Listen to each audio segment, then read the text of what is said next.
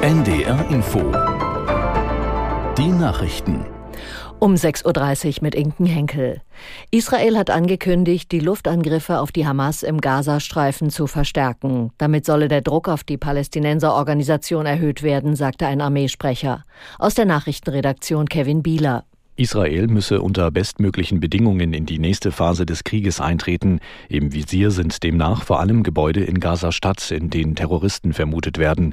Der Armeesprecher rief die Zivilbevölkerung erneut auf, in den Süden des Gazastreifens zu flüchten.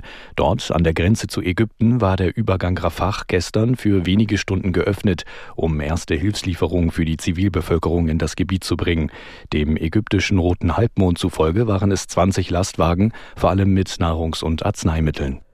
Die USA verlegen wegen der Lage in Israel zusätzliches Militär in den Nahen Osten. Laut Verteidigungsminister Austin werden im östlichen Mittelmeer Raketenabwehrsysteme stationiert und zusätzliche Truppen in Bereitschaft versetzt. Aus Washington Julia Kastein. Er habe diese Schritte nach ausführlichen Gesprächen mit Präsident Biden über die Zitat jüngsten Eskalationen in der Region durch den Iran und seine Stellvertreter getroffen, so Osten in einer schriftlichen Stellungnahme. Diese Schritte werden die regionalen Abschreckungskapazitäten erhöhen, den Schutz amerikanischer Truppen in der Region verstärken und bei der Verteidigung von Israel helfen, so Austin wörtlich. Seit dem Überfall der Hamas auf Israel vor zwei Wochen hat es auch vermehrte Drohnenangriffe auf US-Stützpunkte und Truppen im Irak und Syrien gegeben. Bei einem russischen Angriff in der Region Kharkiv im Osten der Ukraine sind nach offiziellen ukrainischen Angaben mindestens sechs Menschen getötet worden. Weitere 14 seien teilweise schwer verletzt worden, teilte der regionale Militärverwalter auf der Plattform Telegram mit. Präsident Zelensky sprach den Familien der Opfer sein Mitgefühl aus. Bei dem Angriff sollen zwei Raketen ein Postverteilungszentrum getroffen haben. Die schwere Sturmflut mit Rekordwasserständen hat an der Küste Schleswig-Holsteins und Mecklenburg-Vorpommerns nach ersten Schätzungen Schäden in dreistelliger Millionenhöhe angerichtet. In den vom Hochwasser betroffenen Städten und Gemeinden von Flensburg bis Rügen haben jetzt die Aufräumarbeiten begonnen. Probleme gab es zuletzt noch in den Boddengewässern Mecklenburg-Vorpommerns. Behördenangaben zufolge gab der Hinterlanddeich bei Wieg nach. Inmitten einer Wirtschaftskrise wird in Argentinien heute ein neues Staatsoberhaupt gewählt. Als aussichtsreichster Kandidat gilt der ultrarechte Politiker Milei. Aus Rio de Janeiro Anne Herberg. Der Ökonom ist Bewunderer von Ex-US-Präsident Donald Trump und hat angekündigt, mit der, Zitat, parasitären Politikerkaste aufräumen zu wollen.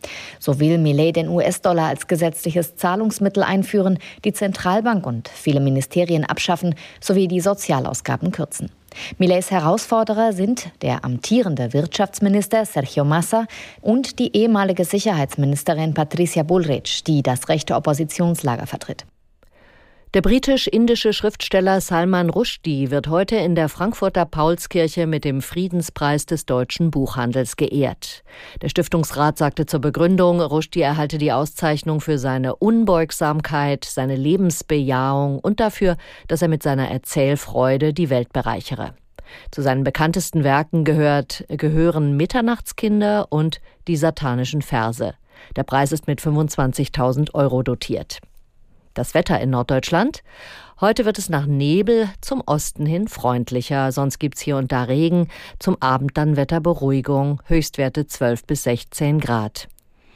Morgen nach Nebel ein Wechsel aus Sonne und Wolken. Hier und da ist Regen möglich, Höchstwerte 13 bis 15 Grad. Und die weiteren Aussichten. Am Dienstag fällt teils schauerartiger Regen. Zwischendurch gibt's gebietsweise Aufheiterungen 12 bis 16 Grad.